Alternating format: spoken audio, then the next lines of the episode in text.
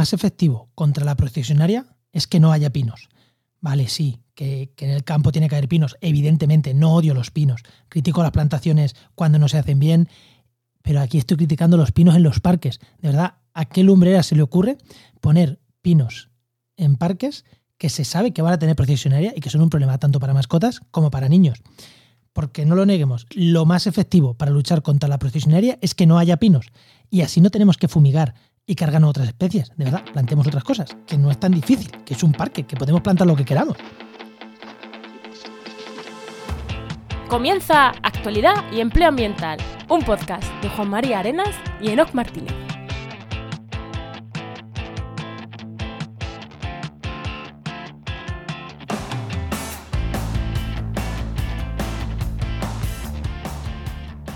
Buenas, soy Juan María Arenas. Y aquí Enoc Martínez. Y este podcast cuenta con el patrocinio de GeoInnova. Profesionales expertos en territorio, medio ambiente y sistemas de información geográfica, que puedes encontrar en www.geoinnova.org. Hoy en el programa del 19 de... Ya no sé, ya no sé ni el, ni el día que estamos. En el programa 137 del martes 19 de abril de 2022 hablamos sobre procesionaria sobre... ¿Procesionaria o procesiones? A ver. Procesiones de, orugas. Eh, llegamos una semana tarde. Ah. Aunque este podcast es actualidad ambiental, siempre tratamos la actualidad un poco tarde, no llegamos los primeros tampoco a la actualidad, pero eh, esta semana, bueno, con una semana de retraso vamos a hablar de procesiones. Muy bien.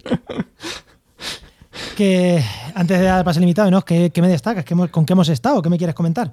¿Con qué has estado la semana pasada? Aparte de, aparte de vacaciones. bueno, pues aparte de estar de vacaciones, he estado haciendo con los temas de trabajo, porque como ahora están entrando un montón de ofertas de empleo de empresas, pues hay que hacer un montón de cosas, porque hay que compartir en redes, que si meter en la newsletter, que si ahora fíjate en el Instagram, en el LinkedIn, en Twitter, no sé qué. Entonces tengo ahí unas tareas creadas la sana para que me ayude y no se me olvide nada, porque soy un desastre. Y ahí viendo a ver y, las ofertas de empleo que nos contratan en trabajaenmedioambiente.com, ¿no? Esa es. ¿Y tú qué has hecho? ¿Qué tal? y yo, bueno, también estoy haciendo cosas de esto, pero te las voy a contar otro día, por cuando las tenga ya terminadas, eh, unas automatizaciones chulas. Nada, simplemente echarle un vistazo, no sé si lo hemos recomendado ya, el blog de Oikos MSP, el blog de nuestra agencia de comunicación y marketing, que hemos metido ahí un montón de artículos y, y el último que hemos publicado sobre marketing educativo, que es marketing para instituciones educativas, que está bastante bien y bastante, bastante completito. Eh, lo recomiendo, ¿eh? lo recomiendo ese, el artículo que hemos redactado ahí. Si, en nuestra empresa no recomendamos lo que hacemos en el blog, no es mal, vamos. Pero. lo que te debería leerlo. porque solo lo he visto por encima. Lételo, lételo. Yo me lo he leído, evidentemente, de arriba abajo un par de veces eh, y está bastante, bastante bien. Que lo ha hecho nuestra compañera, principalmente nuestra compañera Bea, es la que lo ha hecho y está bastante, bastante bien. Bueno, no. Muy bien. ¿Le vamos a pasar al invitado o qué? Venga, mete cabecera.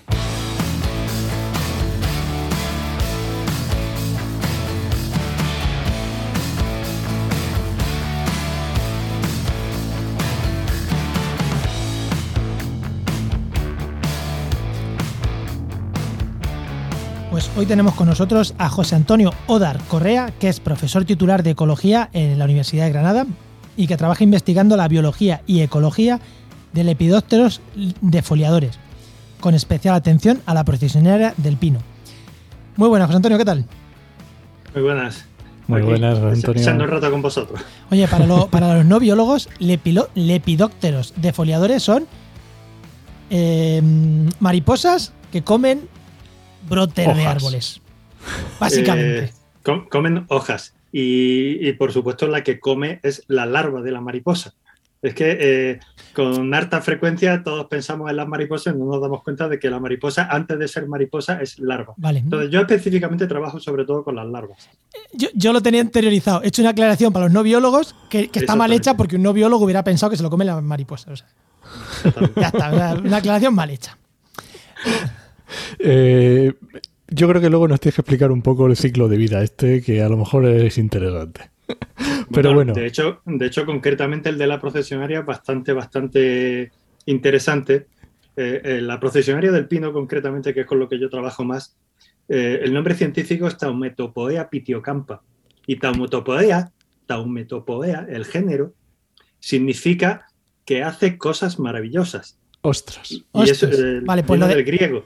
Y, y eso eh, viene sobre todo por el ciclo de vida que tiene tan particular. Pues como, si queréis hablamos sí, de sí, como te lo vamos a preguntar después, que es la primera pregunta que tengo, eh, vamos primero con la pregunta que hace Enoch y después vamos con la mía. Ok. Venga, José Antonio. La pregunta que hacemos a todos los invitados. Eh, cuando eras pequeño, ¿qué querías ser de mayor y cómo has llegado hasta aquí? A ver, cuando yo era pequeño, lo que tenía claro es que quería tener bichos cerca. Pero bichos... En- en sensu lato. Es decir, todo aquello que pareciera un bicho, o que, que lo fuera o que lo pareciera. Mi madre dice muchas veces que a mí me acudían los bichos a las manos. Desde chiquitito, vaya. Entonces yo siempre he tenido claro eso. Luego, por circunstancias de la vida, he ido acercándome cada vez más a ese objetivo y, y también he diversificado. He acabado trabajando muchísimo con plantas, con animales, con interacciones plantas-animales, pero realmente eso era lo único que tenía claro. Hubo un momento en el que estuve especulando con la posibilidad de hacerme veterinario, pero al final quedó claro que, que no, que yo lo que... A ver, tengo mucha simpatía por las mascotas, por la mayor parte de las mascotas, pero llegó un momento en el que yo tenía claro que lo que quería era trabajar con animales salvajes. Eh, yo hice zoología, eh, estudié, bueno, estudié el bachillerato, estudié la carrera de biología, hice la especialidad de zoología. Eh, justo a acabar la carrera tuve la suerte de conseguir una beca eh, predoctoral para hacer ¿Dónde? la tesis. Perdona, José Antonio, ¿eh, ¿dónde estudiaste y dónde conseguiste la beca? Estudié en Granada, en la Universidad de Granada, y eh, pocos meses después de acabar la carrera solicité una, una beca y me la dieron. En aquel entonces no era tan, no había tanta beca como ahora. Yo además no tenía expediente para sacar una, para obtener una FPU de, de formación de personal universitario, sino que conseguí una de personal investigador. Pero bueno, dentro de la universidad tampoco hay tanta diferencia entre una y otra, y con eso hice la tesis doctoral. La tesis fue sobre aves, sobre alimentación de aves en zonas áridas. Eh, después eh, conseguí una postdoctoral y hice una cosa radicalmente diferente. Me fui al norte de Suecia a trabajar con compuestos químicos de defensa frente a los herbívoros en plantas, frente a herbívoros mamíferos. Cuando volví aquí a España con, con un contrato de reincorporación, estuve trabajando con, con herbívoros, he hecho alguna cosilla con cabra montés y, y demás sobre la interacción entre el animal que se come la planta y las defensas químicas que pone la planta para que el animal no se la coma. Y ahí fue cuando enganché con la procesionaria y con, en general con los, con los lepidópteros defoliadores. Desde entonces aproximadamente, estamos hablando año 97, 98, eh, he hecho muchas cosas diferentes, pero una cosa que he mantenido a todo lo largo de este tiempo ha sido el trabajo con la procesionaria del pino. Qué bueno.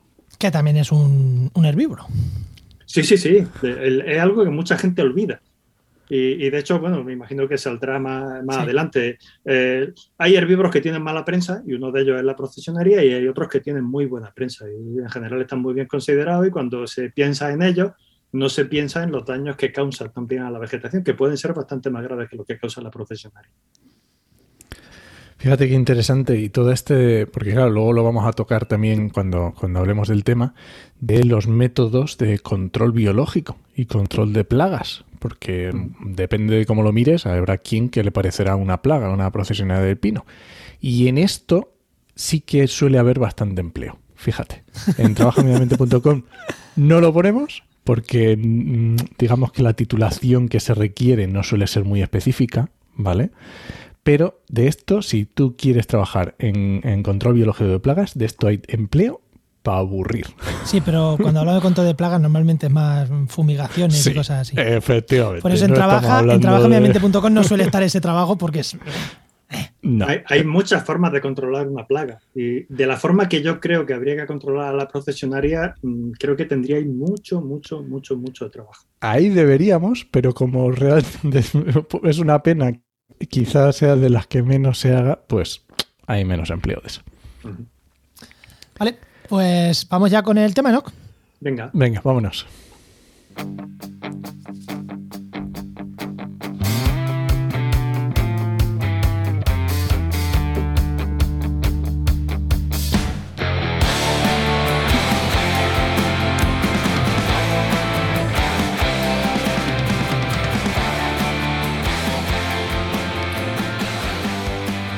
Yo, como buen biólogo, siempre que puedo, todo fin de semana, me intento ir al campo, intento salir a hacer rutas, intento, o sea, si, si es una tarde, intento irme a un sitio, un parque con cuatro árboles.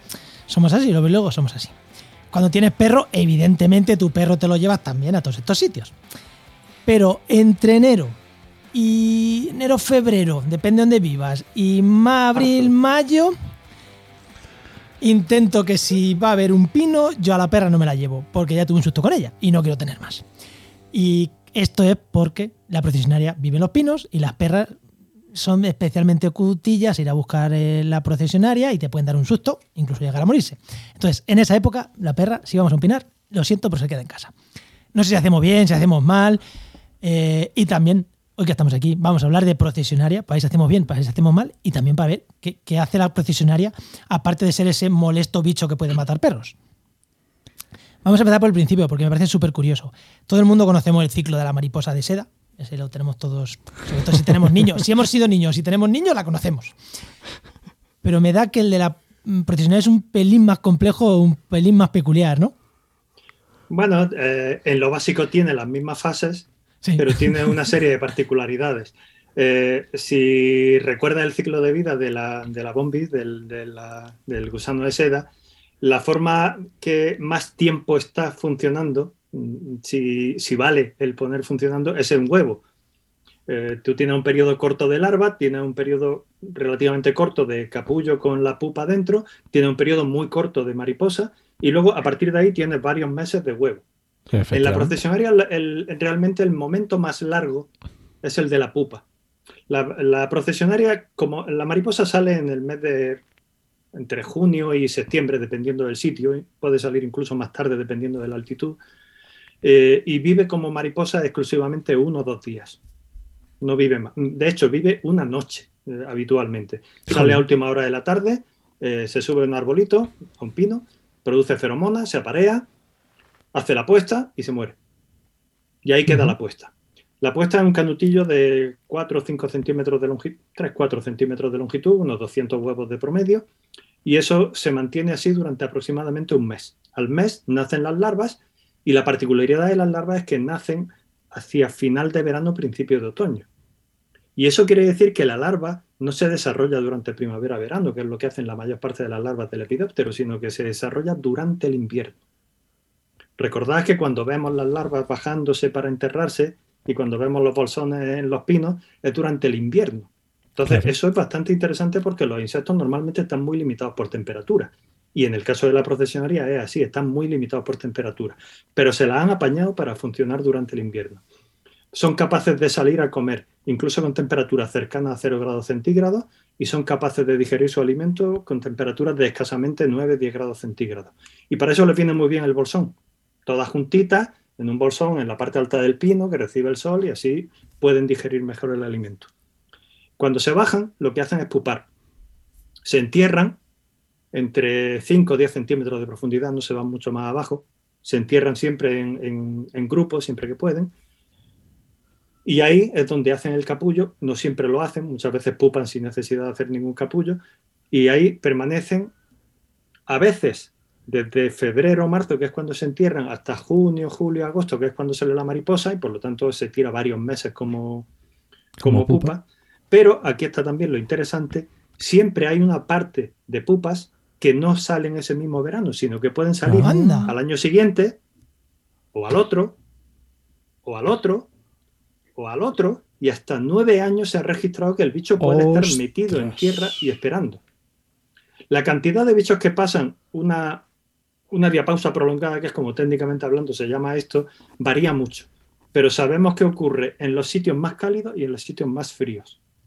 En esos sitios extremos, la, diapausa prolongada se, dispara. Mientras que en sitios, digámoslo así, templados, como en el que estamos nosotros, la cantidad de, de, oruga- de pupas que mm, se quedan en diapausa prolongada es relativamente pequeña. Entonces, la mayor parte de las mariposas salen ese mismo verano.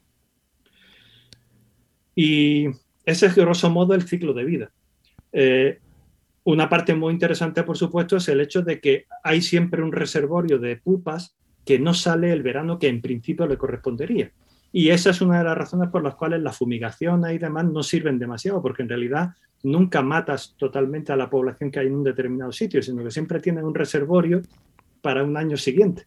Tendrías que estar haciendo fumigaciones reiteradas, incluso en años en los que hay muy poca procesionaria, Claro. para eliminarla del todo de un sitio. Y tampoco serviría de nada porque vendrían de otro sitio de, de fuera.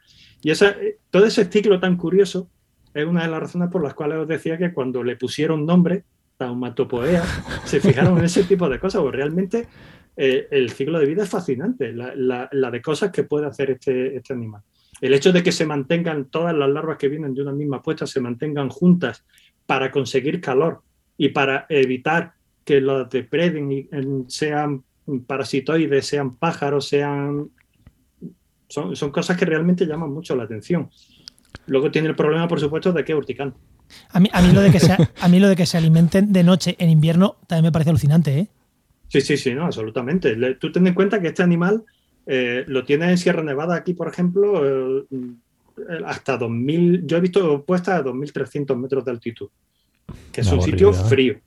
Claro. En, en Francia la tienes ya ahora mismo por encima de París. Se, lleva varios años, lleva varias décadas moviéndose hacia el norte por aquello del calentamiento, Del calentamiento. eh, global y se está moviendo hacia el norte. En los últimos cinco decenios se ha movido más de 200 kilómetros hacia el norte. En- aquí está comprobado que cada vez tenemos eh, infestaciones un poquito más fuertes conforme nos movemos en altitud. En los Alpes se ha comprobado que en cuestión de 40 o 50 años ha subido del orden de 200 metros de cota. Es decir, que es, es un animal que es capaz de estar siempre en ese límite de que hace mucho frío, pero yo soy capaz de moverme aquí en este, en este ambiente. Sitios que hasta hace poco eran pinares que estaban totalmente libres de procesionaria, ahora mismo están siendo susceptibles a la procesionaria y eso es un problema ¿Y, bastante y bueno. qué ventaja competitiva le da a la procesionaria? Eh, eh, no, esto es ecología pura y dura, pero eh, Sí, sí, sí, ¿qué, sí. qué ventaja competitiva le da aguantar ese frío? y Porque al final los insectos, los... Bueno, claro, igual hay pocos animales, pocas aves insectívoras en, en invierno. Y en los sitios tan fríos. ¿O La, principal ventaja que tiene es que eh, durante el invierno, comiendo pino, a una cierta altura, pero, hombre, si el pino es muy chiquitito, pues no, pero si por encima de dos metros de altura, digamos, lo único que hay comiendo pino es procesionaria, es decir, que, eh, que te eliminas totalmente competidores. Te quita ese problema de en medio. No tienes insectos parasitoides funcionando, porque los insectos parasitoides la- pueden ser eh, taquínidos, pueden ser eh, himenópteros, pueden- hay muchos tipos diferentes. No vuelan a esa, a esa temperatura. Pero incluso los depredadores más habituales que podrían depredar sobre la larva, que son los pájaros, durante la noche no están activos y durante el día tendrían que apañarse para abrir el bolsón, porque durante el día normalmente las larvas están metidas dentro del bolsón. Entonces todo le funciona. Está todo perfectamente pensado para minimizar el riesgo de depredación que sufren las larvas. El único, los únicos que, que son capaces, los únicos pájaros que son capaces de verdad de abrir el bolsón y meterle mano a las procesionarias, a las larvas dentro del bolsón, son por un lado el críalo y el cuco, pero el críalo y el, cuco, y el cuco son migradores y llegan muy tarde, Mm. entonces tienen muy poca posibilidad de comer, se los comen, pero tienen muy poca posibilidad de hacer daño a las poblaciones de procesionarias. Y el carbonero común. El carbonero común sí tiene fuerza para abrir boquetes dentro del bolsón. De hecho, cuando hay carbonero común, él abre boquetes y esos boquetes después los aprovechan el herrerillo, el carbonero garrapino, que son más chiquititos y no son capaces de abrirlo. Pero una vez que está abierto, los aprovechan. Lo que pasa es que Qué estos bueno. pájaros realmente no tienen capacidad para limitar la, la población de procesionaria. Porque, a ver, un pajarito de estos, por mucho que coma mucho en relación a su peso, se come 14 larvas al día y ya ha llenado el buche. Entonces, cuando tú tienes una infestación realmente fuerte, ellos no son capaces de controlar. Ostras. Qué bueno. Oye, y otra cosa que cuando yo, que me viene, cuando pienso en esto que has dicho, ¿no? De poblaciones que quedan eh, en esa pausa durante X años. Una cosa que es, no tengo ni idea, yo soy ambientólogo, mm, ¿qué le vamos a hacer? Eh, Dispara. el tema de el tema genético. Sí. ¿Cómo funciona? Porque si existen, si en un momento dado puede haber que, que- que pare completamente y luego salgan todas a la vez y sean todas de la misma población o del mismo año y mm, como que se vayan retro, retro no O sé. hermanos. ¿Es demasiado, ¿Es demasiado rebuscado o...? No, no, no, tie- tiene toda su razón de ser. Y, y de hecho es una de las cosas en las que yo estoy trabajando. Y no es fácil de determinar. Eh, tú puedes coger Yo lo estaba haciendo, de hecho. He estado cogiendo larvas de, un mismo sitio. Mm, algunas de ellas hermanas, porque vienen de, la, misma, de la misma puesta. Y las he estado poniendo en tratamientos diferentes. Eh, en el, último proyecto de investigación que yo he tenido, movimos entre mi técnico y yo eh, casi 12.000 larvas, contadas una a una, de tres sitios diferentes, a 300 metros, a 1.000 metros y a 1.900 metros de altitud. Hicimos varios lotes, movimos bichos de abajo arriba, de arriba a abajo, la obligamos a enterrarse aquí, la obligamos a enterrarse en macetas, pusimos las macetas en sitios con sol, en sitios sin sol, eh, pusimos larvas de la parte alta de la montaña en la costa, larvas de la costa en la parte alta de la montaña. Y lo que concluimos es que efectivamente hay un factor genético en el sentido de que el sitio del que procedes determina en cierta medida qué cantidad de, procesionaria eh, entra en esa diapausa prolongada. Pero hay también un efecto ambiental. Es decir, si tú te coges los, bichos de la parte alta de la montaña y te los bajas a la costa donde hay mayor temperatura, salen antes, pero eh, eso todavía son datos que tengo que analizar, pero la impresión que tengo es que en cierta medida la cantidad de animales que pasan a diapausa prolongada eh, está más determinada genéticamente que, eh, que, el momento concreto en el cual las mariposas que salen en un verano concreto salen. por lo tanto, hay una interacción entre factores genéticos y factores ambientales. En cualquier caso, lo que determina que una larva concreta entre en diapausa o salga, yo ahora mismo no sé lo que es. Sé que hay una cierta predisposición en determinadas poblaciones a tener mayor cantidad de, pupas en, diapausa prolongada y, en otros sitios esa, proporción es menor. Pero a eso concretamente no puedo responderte. Sí puedo responderte que hay una interacción entre las dos cosas. Súper interesante. Bueno, entramos ya, vamos a cambiar un poquito de tema, que el ciclo ya lo hemos visto. Eh, ¿Qué problemas genera la procesionaria? Porque yo he hablado de problemas sobre, sobre las mascotas, pero también sobre los humanos. Ir con un niño también es peligroso. Eh, que pasa es que al niño dejártelo en casa mientras tú te vas al campo queda peor. Sí. Está más feo. Sí, bastante. y lo puedes vigilar más que al perro. Efectivamente. Eh, ¿qué, problemas genera la procesionaria? ¿Por qué tiene tan mala prensa? ¿no? humanos, mascotas, eh, pinos, no sé si sobre los pinos también genera problemas, sobre... Sí, bueno, a ver, fundamentalmente el problema que siempre ha tenido la procesionaria, o, el que se ha atribuido por parte sobre todo del sector forestal en determinados momentos, es que, claro, las defoliaciones que provocan los pinos son muy espectaculares. Entonces siempre se había considerado que, claro, la procesionaria debilitaba el pino, mm, reducía su capacidad de crecimiento y por lo tanto de producir madera, lo cual tiene su interés lógicamente en los sitios donde la madera sea un bien a, a conseguir. Y, y está claro que por lo menos a corto plazo eso es así, eso está bastante bien comprobado. Lo que ocurre es que eh, cuando uno se pone a escarbar, pues tampoco las cosas son tan así. Cuando un pino sufre una defoliación, una defoliación completa del 100%, que no es nada raro que ocurra cuando tú tienes una buena población de procesionaria, eso es muy evidente, muy espectacular y la mayor parte de la gente se echa la mano a la cabeza porque el pino se ha secado, el pino se ha muerto y todo este tipo de historias. Primera cosa que hay que tener claro, la procesionaria no mata a los pinos. No, rotundamente no. Yo llevo casi 25, espérate que haga la cuenta, casi 30 años trabajando con la procesionaria y he visto cuatro pinos muertos por procesionaria. Cuatro. ¿eh? Cuatro. He visto más pinos muertos por, bueno, por sequía, desde luego, por ciervo, por ventisca, por, por de todo, pero no por procesionaria. La procesionaria ataca al pino cuando eh, el pino está eh, relativamente metabólicamente inactivo, porque está durante el invierno y no se come los brotes, que esto es muy importante. El pino normalmente, la procesionaria se come las acículas, pero no se come los brotes. Yo pensaba que comía las cosas más tiernas.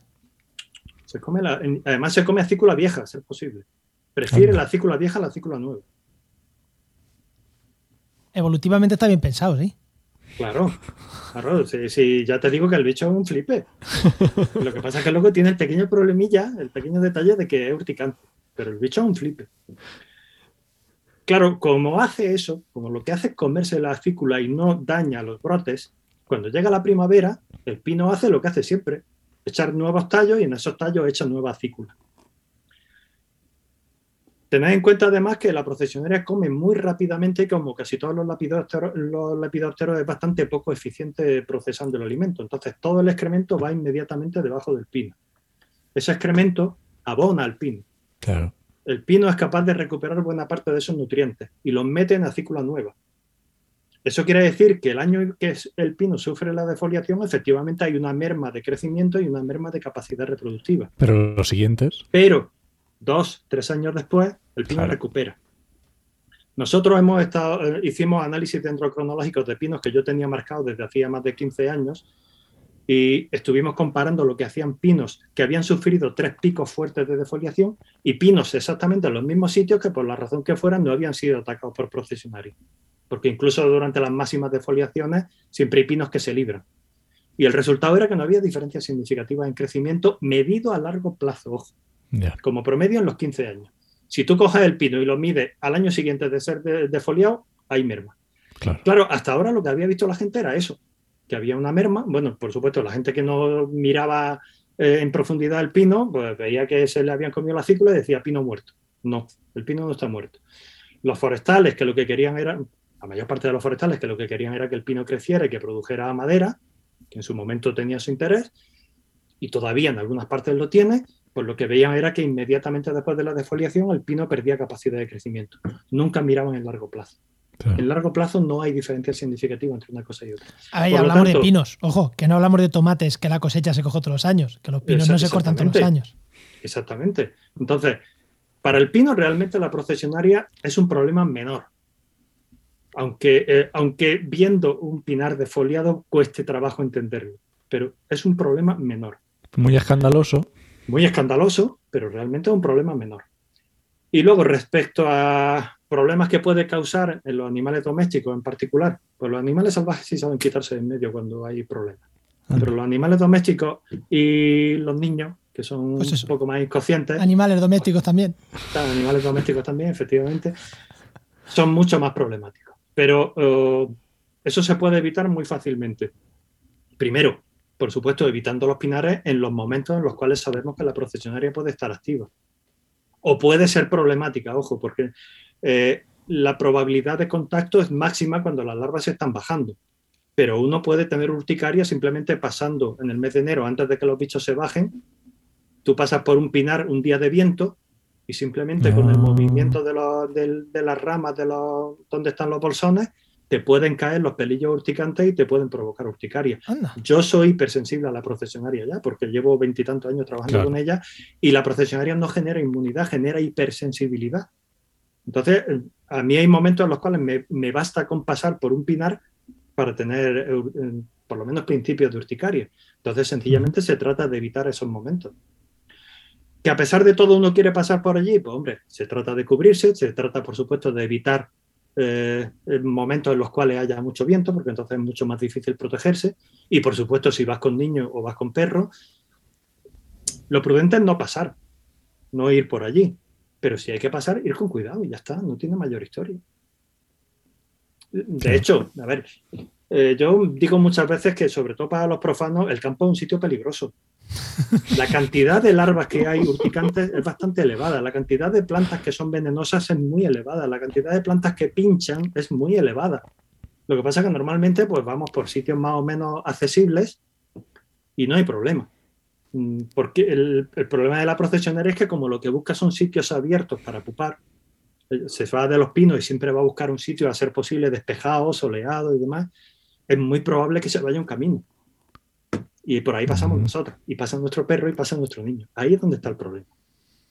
Hombre, y si ya me dices de parques y jardines, pues ya para ahí vamos. Claro, pero es que desde mi punto de vista, mm, igual va a sonar fatal, pero lo voy a decir. Los pinos tenían que estar prohibidos en parques y jardines. Lo digo así de claro. Mm, Sí, sí, sí, totalmente de acuerdo. Aquí, aquí en Granada, eh, bueno, los que no sean de Granada, pues igual, pero vaya, en la zona del, del Parque Tecnológico de la Salud han abierto recientemente varios parques y lo han llenado total y absolutamente de pinos. Digo, hombre, por lo menos van a tener urgencias cerca. Porque los han llenado de pinos. Entonces, eh, a ver, mm, la procesionaria hace lo que tiene que hacer, que es comer pino. Si le pones esos planteles de pino, pues dices, venga, a mojar pan y a comer. Entonces, realmente, eh, lo que yo llevo diciendo mucho tiempo es que el problema de la procesionaria lo hemos creado nosotros, porque le hemos dado las condiciones necesarias para que se desarrolle. Sierra Nevada, que es un sitio en el cual tendría que haber básicamente bosques de encina, bosques de roble, bosques de arce, bosques de durillo, bosques de muchas cosas y algunos bosques de pino, tiene ahora mismo solo dentro del Parque Natural y Nacional 54.000 hectáreas de pinar bueno, de, plantaciones de pino. Eso no son pinos, son plantaciones de pino. Por unas razones muy concretas que si queréis me alargo y os las explico. Pues, a ver, meter caña contra las reforestaciones de pino siempre está bien. O sea, que bien. Pues, eh, bueno, me remonto a un siglo atrás para empezar a contaros la historia, pero creo que merece la pena porque realmente ahí es donde entiende uno dónde está el problema. Eh, cualquiera que lea lo que decía la gente que venía con un avión aquí a, España durante la guerra civil, que eran sobre todo franceses e ingleses, lo primero que decían es, España es un país deforestado. España estaba pelada en la época de la guerra civil. Si alguien tiene curiosidad que se meta en la web del Instituto Geográfico Nacional, que tiene un visor estupendo en el que puede ver una cantidad enorme de fotografías recientes, pero tiene también a disposición el vuelo americano del 57. Y creo que hay otro del, 48, ¿no? Pero el del 56, 57. Pero, creo que ese no cubre entera España. El, primero que cubre España entera es el vuelo americano del 56-57. Entonces, pues si uno conoce el sitio, puede ver la foto de ahora y puede ver la foto del 57. Y se dará cuenta de cómo estaba España en el año 50, 50 y tanto. Estaba desnuda. Cuando Franco ganó la guerra, una de las primeras cosas que hizo fue eh, promulgar un plan forestal nacional. Eso lo hizo, todavía no había acabado ni siquiera el año 39. O sea, fíjate si tenía prisa por hacerlo. Y ese plan, que lo redactó básicamente don Luis Ceballos, un, ingeniero de Montes que tenía que tener, yo creo que una, una, estatua casi en cada plaza de cada ciudad, ese fue el, que, el que diseñó ese plan. Y el plan era perfecto. El plan estaba previsto que durara 100 años y que repoblara 6 millones de hectáreas en toda España. 6.000 kilómetros cuadrados de bosque. Sí, 6.000. No, no, 6 millones, no, no, 60.000 kilómetros cuadrados. Eso. 60.000 kilómetros cuadrados. Eh, se me había comido un cero. El plan se derogó, bueno, entró en, en, funcionamiento en el año 39 y se derogó en el año 84, si no recuerdo mal. Y llegó a sembrar, llegó a plantar 3.400.000 hectáreas, un poquito más de la mitad. Solo la extinta Unión Soviética ha tenido un esfuerzo repoblador de ese calibre. Y lo hicieron bien. Ahora nos cuesta trabajo pensarlo, pero lo hicieron bien. El plan estaba muy bien pensado y muy bien diseñado. La mayor parte de lo que hicieron fue, por supuesto, irse a zonas que pertenecían al Estado y lo repoblaron.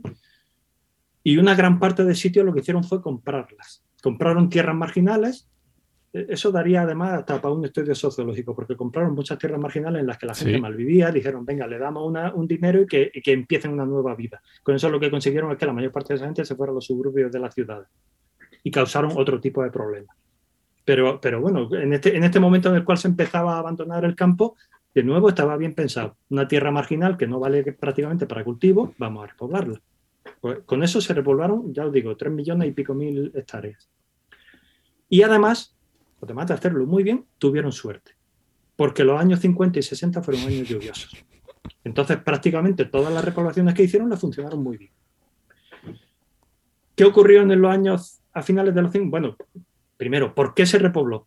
Pues básicamente porque en España un sitio que tiene tantas lluvias torrenciales es un problema que, que, provoca inundaciones y por el otro, en los años 40, 50, 60, la madera era un valor estratégico. La gente cocinaba con madera, la gente se calentaba con madera. Entonces era necesario tener esa madera disponible. ¿Qué ocurrió? Pues que a finales de los 50 se inventa la bombona de butano. Y durante los 60 la gente empieza a vivir de electricidad y de gasolina. Y los bosques empiezan a ser menos importantes. Llega la crisis del petróleo en el 73, Franco se en el 75. La gestión de los bosques se transfiere a, las eh, autonomías.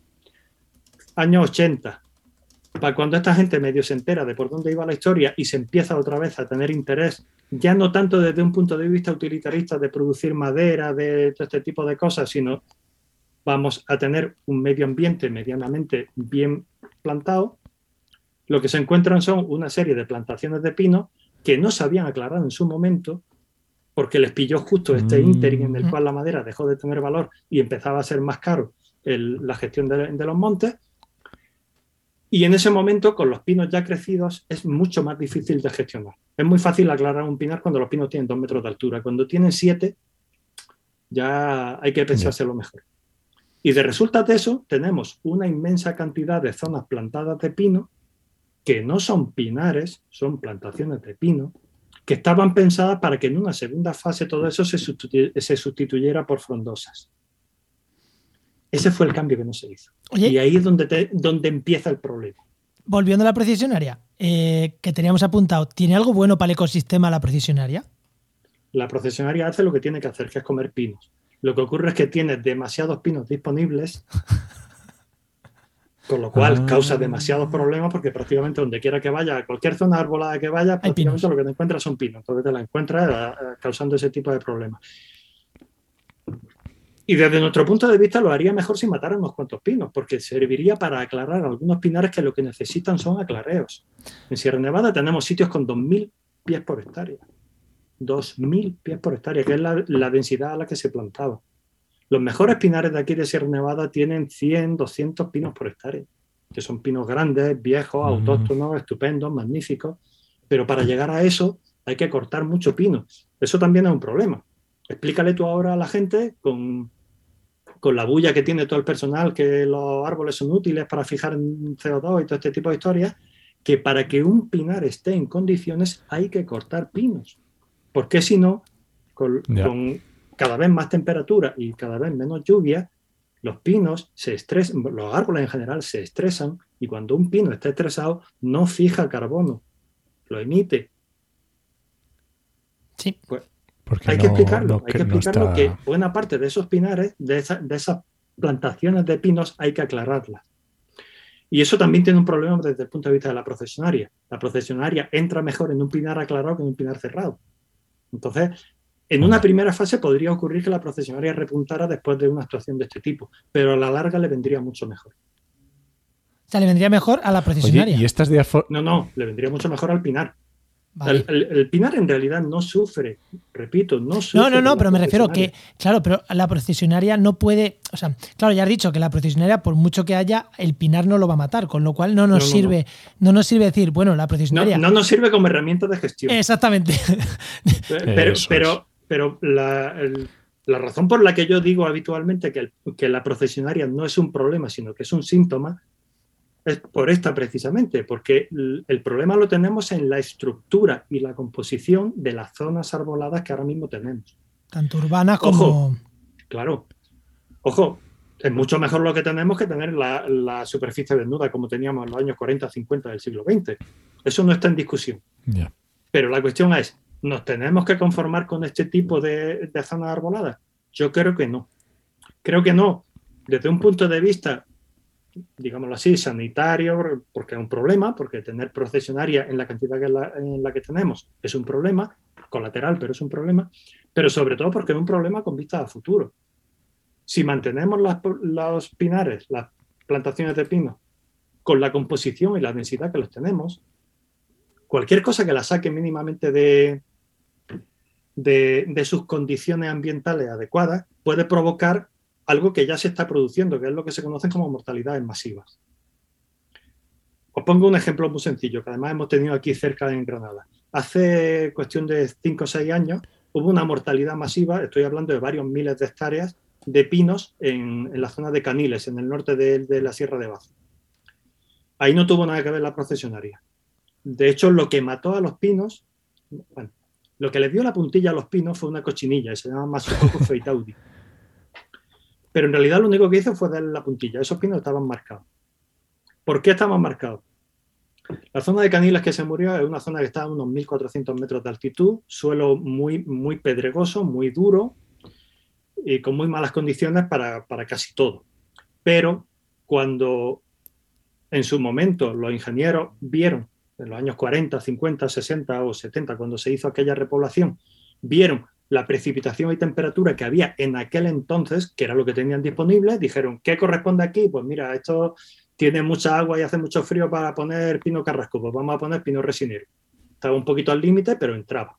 Pusieron pino resinero. El pino resinero creció, empezó a crecer, no se aclaró, tenía una densidad muy elevada. ¿Y qué pasó recientemente? Pues que aparte de mantener esa densidad muy elevada, que ya os he dicho que estresa a los pinos, ha incrementado la temperatura y ha reducido la precipitación. En términos forestales, esos pinos estaban fuera de estación. Esos pinos estaban estresados. Y a esos pinos estresados le entra un determinado tipo de plagas, que no es la procesionaria. La procesionaria normalmente ataca a pinares saludables. Por eso, entre otras cosas, tampoco le hace mucho daño. Lo que le entró fue Masucocus. Y Masukoku se ventiló a los pinos. En cuestión de dos inviernos, mm, no sé si 1.400, 1.500, 1.600 hectáreas de pino, listo. Y claro, eso es un problema muy gordo porque ahí sí que mueren definitivamente todos esos pinos. No hay un aclareo. Aquello es como charpo parejo. Te quedas sin pino. Y claro, no se trata tampoco de eso, se trata de hacer un aclareo que permita que haya, por supuesto, una cierta cantidad de árboles en pie, que haya suelo donde puedan ir entrando otras especies, donde pueda ir entrando poquito a poco encina, donde pueda ir entrando poquito a poco roble, lo, que sea, lo que corresponda en el sitio. Pero se necesita ese tipo de gestión y ese tipo de clareo.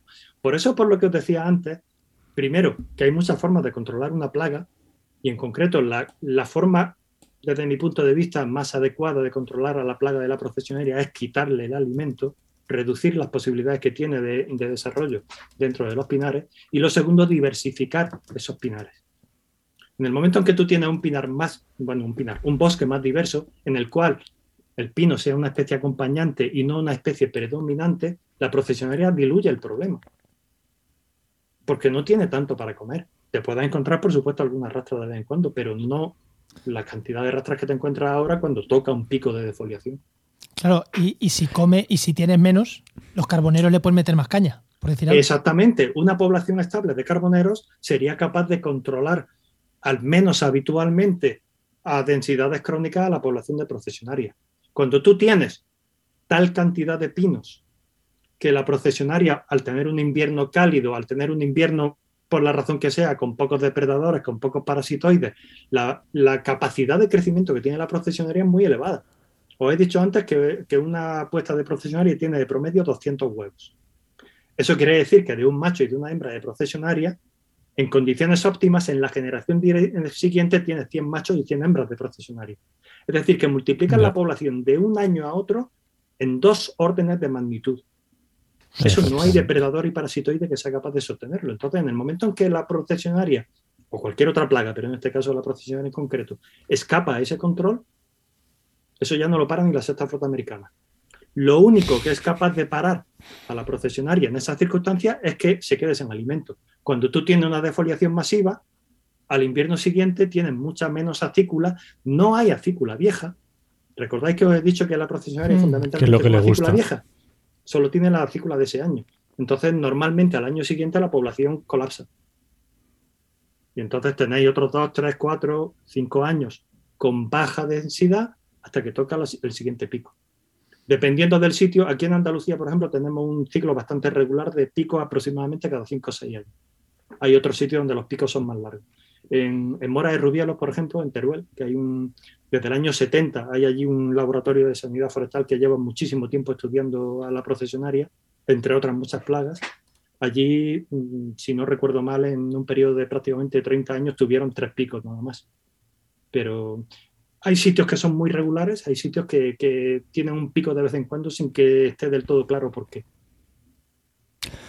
Oye, José Antonio, para ir terminando ya, eh, ya hemos dicho cuál es la solución, ¿vale? Pero claro, esto no se puede aplicar en todas las circunstancias. O tenemos circunstancias, lo que decíamos, pues eh, jardines, mm, cerca de pueblos, yo qué sé, cerca de caminos, que ¿qué otras opciones de control biológico o, de, yo qué sé, mecánicos, ¿qué, otras opciones hay para evitar que esto no esté donde, no vamos a decir, donde, no, nos interesa? en, sitios donde hay una alta probabilidad de contacto con ser humano, con animales domésticos, con mascotas y demás, realmente la única solución es la, es la fumigación. Vamos a decirlo así de claro. Lo que ocurre es que dentro de eso se pueden fumigar con muchas cosas diferentes. Hasta hace no demasiado tiempo se fumigaba con dimilín que es un, inhibidor de la quitina. Y, hombre, es verdad que cuando se fumiga contra la procesionaria, casi lo único activo que hay es la procesionaria, pero eso no deja de ser un problema porque puede, puede afectar a otras muchas especies. En una circunstancia como esta, lo prudente sería actuar a corto plazo fumigando, por ejemplo, con Bacillus thuringiensis, que es un insecticida biológico que se, que se sabe que funciona bien, aunque no es tan efectivo matando a la procesionaria como, la, como el dimilín, pero funciona. Normalmente hay que reiterarlo más, es más caro. Pero si es para una zona restringida, como puede ser un merendero, un camino, un jardín, se puede hacer, no hay mucho problema. Pero a medio o largo plazo, insisto, lo que hay que hacer es ir sustituyendo los pinos por otra cosa.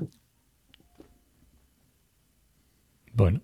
Se, trata de ir haciéndolo poquito a poco, no se trata de llegar ahora y ya la cortar todos los pinos. Lo que no tiene sentido tampoco es, ya que tiene una zona a, a jardinar, plantar la entera de pino, sabiendo lo que sabemos a esta altura. Y se sigue haciendo. El problema es que, claro, los pinos son baratos, crecen rápido, son verdes durante todo el año, entonces son muy golosos a la hora de, de deforestar una zona, sea jardinada o sea de otro tipo. Pero no son no sé, no me parecen especialmente bonitos. O sea, a mí sí me gustan, pero que no me parece especialmente bonito para merender un pino. Tira resina, eh, no sé, yo veo otras... Eh, prefiero árboles que en invierno no tengan hojas para que dé el sol y que en verano tengan hojas para que me lo quiten. No el pinar. guerra y gente pato. Mm, a mí también me lo parece. Y desde luego, eh, la mayor parte de los merenderos que yo conozco, lo que tiene es pino carrasco, que no es precisamente el más agraciado dentro de los pinos, pues tampoco me parece lo más lógico. Pero bueno, el hecho es lo que te digo. En la mayor parte de los sitios eh, forestados que tenemos ahora mismo, lo que tenemos son plantaciones de pino y, es lo que hay. Eso habría que ir intentando cambiarlo poco a poco. Eso requiere mucho trabajo, mucho dinero, muchísimo dinero y mucha planificación, que es lo que falta. El ejemplo que os digo, yo creo que ahora mismo poner en una zona jardinada pinos, no haberse enterado de la película. Pero no te preocupes, se van a enterar de aquí a poco. Lo que te digo, aquí en particular en el, en el, en el ¿En Granada? En, urgencias en, urgencias del hospital se van a entrar rapidísimo. Esto va a ser, vaya. Si es que el hospital es nuevo y tiene que meter rápidamente pacientes. Sí, sí, sí. Me, temo que sí. me, temo que sí. A ver, aquí en Granada, todo este año en concreto no ha habido mucha, pero ha habido algún año que solo en los jardines de la Universidad de Granada se han retirado más de 300 personas de procesionaria. Solo en los jardines de la universidad. Cuando hablamos de campo, campo abierto, o sea, en campo, es difícil decir vamos a quitar todos los pinares, porque de hecho no se puede, literalmente. Lo que no, se debe. Bueno, no, se, debe. es que claro, vamos a ver, eh, claro, cuando tú dices vamos a quitar los pinos, no se trata de eso. No, pero. Se trata de aclarar los pinos. Se trata de favorecer que vaya entrando otra cosa. Y una vez que entre otra cosa, los pinos ya entrarán en su propia dinámica. El problema es que cuando tú tienes una plantación muy densa, muy homogénea, muy cerrada de pinos, la sucesión vegetal no funciona, está bloqueada. Y hay que hacer algo, hay que hacer algún tipo de actuación para abrirla. Eso es lo que cuesta trabajo y dinero. Eso se ha hecho, por ejemplo, en, aquí en Sierra Nevada, se ha hecho en algunas zonas muy selectas del Parque Nacional, pero son 54.000 hectáreas. Pero, pero o sea, vale, ahí bien, pero en una ciudad, quitar cuatro pines de una ciudad es más barato que estar todos los años retirando nidos. O sea, lo que quiero decir. Porque a lo mejor en un año te sale más caro, pero a la larga te sale rentable. Yo, lo sé, pero explícaselo al concejal de turno. Ya, ya, bueno, no, no, al concejal y, aquí palito a mucho ecologista de están quitándome los, los árboles de mi ciudad que es mucho abraza árboles, ecologista abraza árboles, que no tienen ni puta idea, pero ay, es que me quitan un árbol. Efectivamente. O sea que también hay mucho. Eh, nuestro palo diario aquí a todo el mundo, ya sabes. Aquí no. No, no, a ver, aquí el problema es el de siempre. Eh, todos tenemos nuestro corazoncito y los arbolitos también tienen sus su haces conductores y todas sus cosas. Y... Pero a ver, cuando hay que cortar un árbol, se corta y punto pelota. Y, lo que no es sostenible en absoluto es mantener un pino en un sitio donde causa problemas de salud un año y otro y otro y otro. Efectivamente todos los pinos al final acaban muriéndose. Pues como todos los pinos acaban muriéndose, pues este se va a morir antes de tiempo y vamos a poner otra cosa. Lo que no me vale es quitar el pino y asfaltar. Ah, eso no, evidentemente, eso no. No, no, claro. Pero es que cuando, cuando la gente protesta, normalmente protesta porque piensa que van a hacer eso. Y en algún caso puede que se haga. No, no, y en muchos, y en muchos pasa. pero que también me he encontrado abrazar árboles y decir, pero, pero alma de cántaro. Que es que, que, es que ese árbol mm, está medio muerto, para que se va a matar a alguien. O sea, es que, o, sea, o eso, o es un pino. Claro, pero por eso te digo que hace falta mucha pedagogía. Es que eh, no es solo lo que ocurre en las ciudades. En el campo, insisto, hay sitios donde no tienen más remedio que aclarar, que quitar muchos pinos para que el resto de los pinos siga viviendo por eso, porque no ya viviendo, viviendo mínimamente en condiciones y haciendo su función, que es capturar CO2. Un pinar, que está, un pinar, una arboleda que está estresada, no fija CO2, lo emite. Y además, en el momento en que una arboleda está estresada, cualquier cosita que le falle, se te viene toda abajo.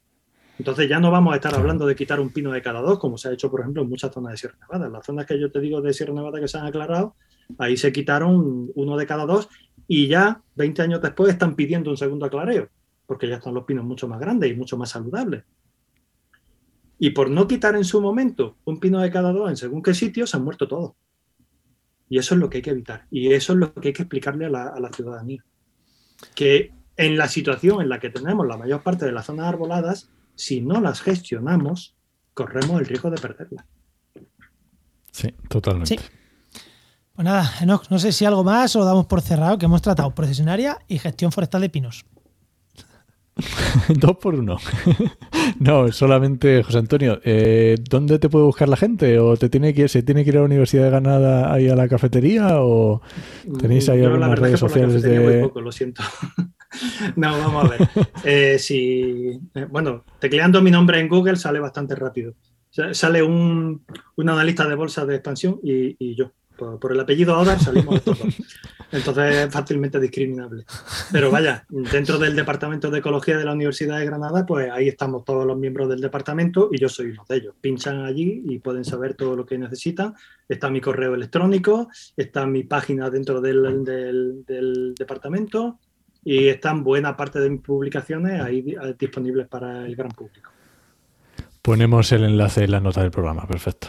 Estupendo. Pues muchísimas, muchísimas, muchísimas gracias, José Antonio. Muchísimas gracias ha sido un placer, por, José Antonio. por preguntar. Siempre es interesante que la gente pregunte y, contar lo que lo poco o mucho que uno sabe del tema. Gracias a vosotros. Venga. Hasta otra. Hasta luego.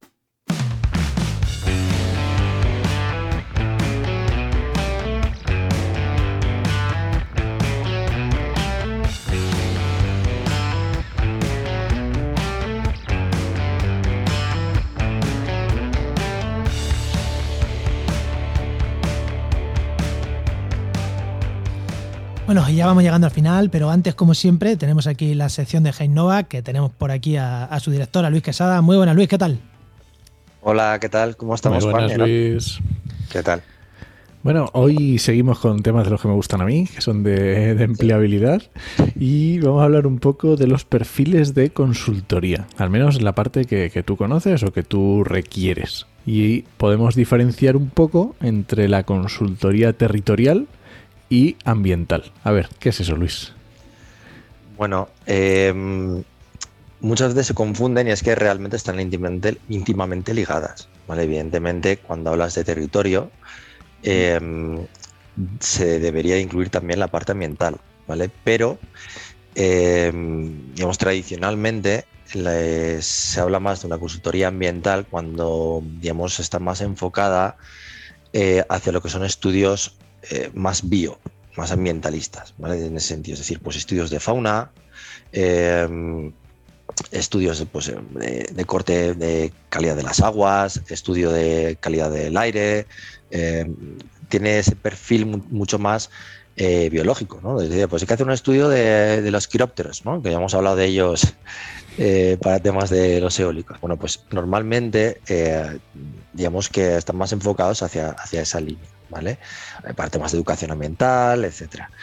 Em, en cambio, la consultoría territorial eh, también, digamos, tiene estos perfiles porque tienen que ser, digamos, equipos multidisciplinares e interdisciplinares, es decir, que, puedan eh, cambiar también conocimientos, em, pero, eh, digamos, están enfocados más a ciencias em, de relaciones ¿no? del, hombre con, el medio en el que habita. ¿no? Es un corte más geográfico, más que más ambiental, ¿vale? En ese sentido. Eh, ahí entran pues, desde estudios más urbanísticos, eh, proyectos más urbanísticos en ese sentido, eh, estudios de movilidad urbana, em, estudios de, sociológicos. digamos que hay, evidentemente, todo lo que son estudios de impacto ambiental, estudios de integración de paisaje. El estudio de paisaje entra más dentro de lo que es eh, la consultoría territorial, digamos, pero eh, juegan un poquito a medias. Entonces, normalmente, eh, por ejemplo, GEINNOVA es una consultoría territorial y ambiental. ¿Vale? Porque tradicionalmente hemos hecho muchos proyectos en el sentido de corte ambiental y seguimos haciéndolos, pero nos estamos enfocando más en lo que es el trabajo artesanal en el territorio. Intentamos enfocarnos en, tipos de proyectos que tengan que ver con planes estratégicos, con urbanismo, con planes de movilidad, con planificación en general, ¿vale? Mucho, mucho más en ese sentido. Em, claro, evidentemente los perfiles tienen que ser diferentes o son normalmente son diferentes cuando tú quieres enfocarte a una consultoría ambiental que cuando quieres enfocarte a una consultoría territorial. Ajá y cuáles, vamos a decir, las diferencias y luego nos dice, porque también lo que decías tendrá algunos puntos iguales, pero primero, ¿qué diferencias te encuentras sobre todo? Hombre, eh, normalmente cuando tú optas por llevar más una consultoría ambiental, em, tú vas a trabajar más eh, pues desde ingenieros forestales, agrícolas, eh, biólogos ambientales, es decir, más enfocados en todo lo que son los procesos ambientales en el territorio, sobre todo más de recursos naturales. Digamos que más, están más enfocados en, esa parte, ¿vale? Gestión de recursos naturales, en especies, eh, bueno, en especies en general, eh, tanto de flora como de fauna, todas las relaciones que tienen entre ellas, digamos, están más enfocados en, esos, en ese nicho, ¿no? Digamos, nicho entre comillas, porque realmente estoy hablando de, una, de un área muy grande, de áreas muy grandes. Y en cambio, cuando hablamos más de una consultoría territorial, eh, vamos a hablar de perfiles más geográficos, más sociales, eh, arquitectos, me, caen mucho más en lo que es la consultoría territorial, eh, ingenieros industriales, sociólogos, no sé si lo he dicho ya, economistas, ¿vale? Digamos que tienen más ese corte de perfil en, en, la consultoría territorial. Ojo, que siempre acabará existiendo algún corte de un biólogo, un ambiental, un ingeniero forestal también puede haber tranquilamente, es decir, que, complementen la parte ambiental de todos esos proyectos, que siempre la van a ver, ¿vale? Pero están más enfocados en lo que son los procesos, las relaciones del hombre con el territorio y cómo, cómo hacemos, digamos, cómo, cómo trabajamos el medio eh, dentro del territorio. Es más geográfico. Más que ambiental, efectivamente. Y Luis, y las consultoras como vosotros, que tenéis las dos patas, eh, genial, porque os entre lo que os entre. Eh, si os entra algo ambiental y necesitáis más temas de territorio, pues tenéis, eh, y al revés, y si os entra un plan urbanístico para hacer, un plan marco, tal, alguna cosa, siempre tenéis la parte ambiental para apoyar esas, esas partes. Pero hay consultoras que sean, desde el conocimiento más bruto, que solo sean territoriales. Vamos a ver, que solo sean territoriales ¿qué hacen con la parte ambiental? ¿Incorporan un ambientólogo, por ejemplo, ahí? ¿O, o, derivan a, consultoras ambientales la parte ambiental? Supongo que habrá de todo, pero... a ver, depende de lo grande que sean las consultoras. Normalmente, si son grandes, siempre van a tener a, un especialista, uno de los X especialistas en temas ambientales. Eh, al igual que eh, todos ellos normalmente, bueno, todos ellos no tienen por qué, pero ahora digamos que las nuevas generaciones, por decirte los últimos cinco años que están saliendo, todos ya tienen que tener conocimientos en sistemas de información geográfica eh, y la gente, que, digamos también que tenemos ya cierta edad, evidentemente también han tenido que reciclar sus, sus conocimientos, no todos, ¿eh? ya te digo que no todos, ni, ni, tienen por qué saber de todo, porque al final tú tienes que saber qué pasa con esos datos, interpretarlos. Oye, tú hazme el mapa, que yo ya interpreto los datos. Ya sé cómo ponderar toda esa información, tú hazme el mapa con esto que te digo yo que tienes que ponderar de esta forma. Eh, eh, ahí entraríamos eh, en otros perfiles que de hecho se pueden desarrollar, que también en GeoInnova desarrollamos, que es la consultoría geoespacial, que ya es eh, desarrollo de software, consultoría cartográfica, etcétera, etcétera. Pero eso es otra línea diferente. Pero en consultoría territorial normalmente, si son muy grandes, pues van a tener esos perfiles y si no, subcontratan, efectivamente. Y los, la consultoría ambiental no se suele meter en fregados de territoriales. Esa, por, eso te, por, eso te, lo he separado, porque me suponía que la segunda iba por ahí. No, no se O sea, suelen meter la- en los que no tienen la consultoría ambiental que no tiene tema de territorio no suele entrar en temas territoriales, ¿no?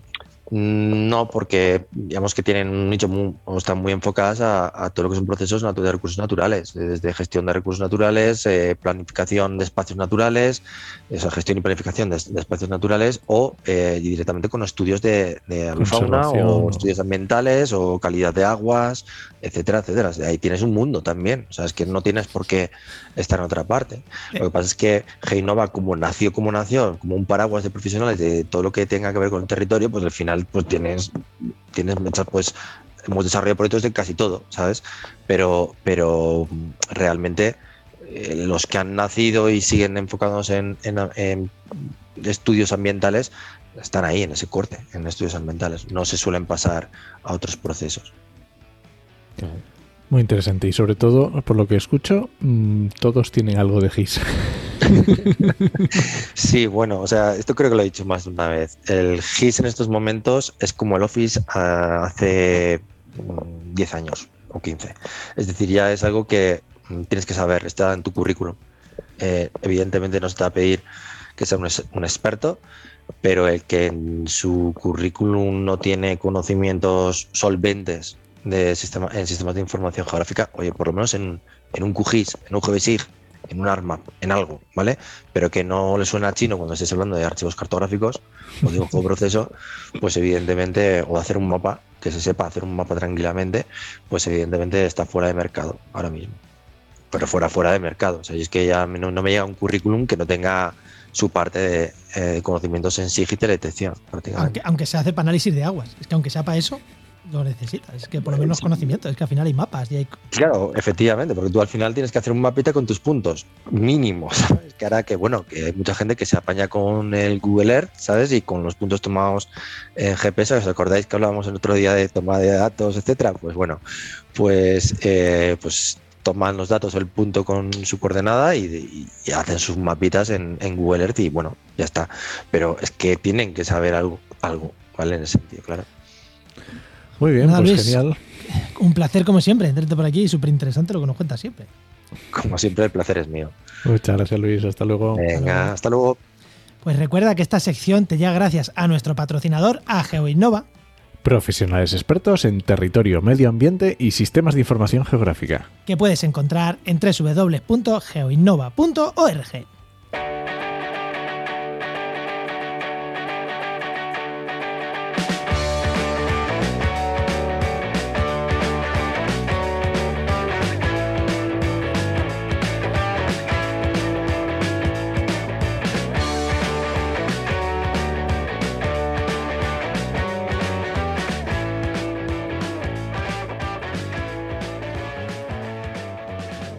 Enoch, me he dado cuenta que hemos hecho eh, la cuadratura del círculo. O sea, no sé si esa es la expresión bien, pero nos hemos metido en el mismo programa con los que plantan pinos y con los que se abrazan en los árboles para que no quiten pinos. Bueno, y ya está, no pasa nada. A mí me ha gustado mucho. Nos gusta meternos con la gente así en general. Y lo del ciclo de vida y todo. me Bueno, ha encantado. eh, ¿recomiendas algún podcast? ¿no? Que, que- que con todos los días que has tenido libre, seguro que has escuchado cosas nuevas. Seguro. Venga, y además uno que además está muy chulo porque son solo cuatro episodios. Una ficción sonora que se llama Trafalgar. Así, tal cual, Trafalgar, de Radio Nacional de España. Y obviamente va sobre Trafalgar. Y la verdad es que ya te digo, cuatro, cuatro episodios Pero sobre el Trafalgar, sobre la batalla, sobre el faro. sobre la batalla, sobre la batalla. Y está muy chulo, va un poquito ficcionado y está muy entretenido. Pues nada, pues genial, lo buscaremos, lo buscaremos y lo escucharemos. ¿No vamos? Venga, Este podcast pertenece a la red de podcast Podcastidae, la red de podcast de ciencia, medio ambiente y naturaleza. y muchísimas gracias por compartir este programa, por los comentarios que nos dejáis en redes sociales. Cuando veáis cosas de precisionaria, pues ya pasarle este programa a la gente. Y, eh, mira, aquí hablaron de esto. Sé que no es fácil de leer, o sea, un podcast es. Pero oye, pero. Está entretenido, yo creo que está entretenido el programa, ¿no? Yo creo que sí. Pues nada, te esperamos en el siguiente programa de actualidad y empleo ambiental. Nos escuchamos. Adiós.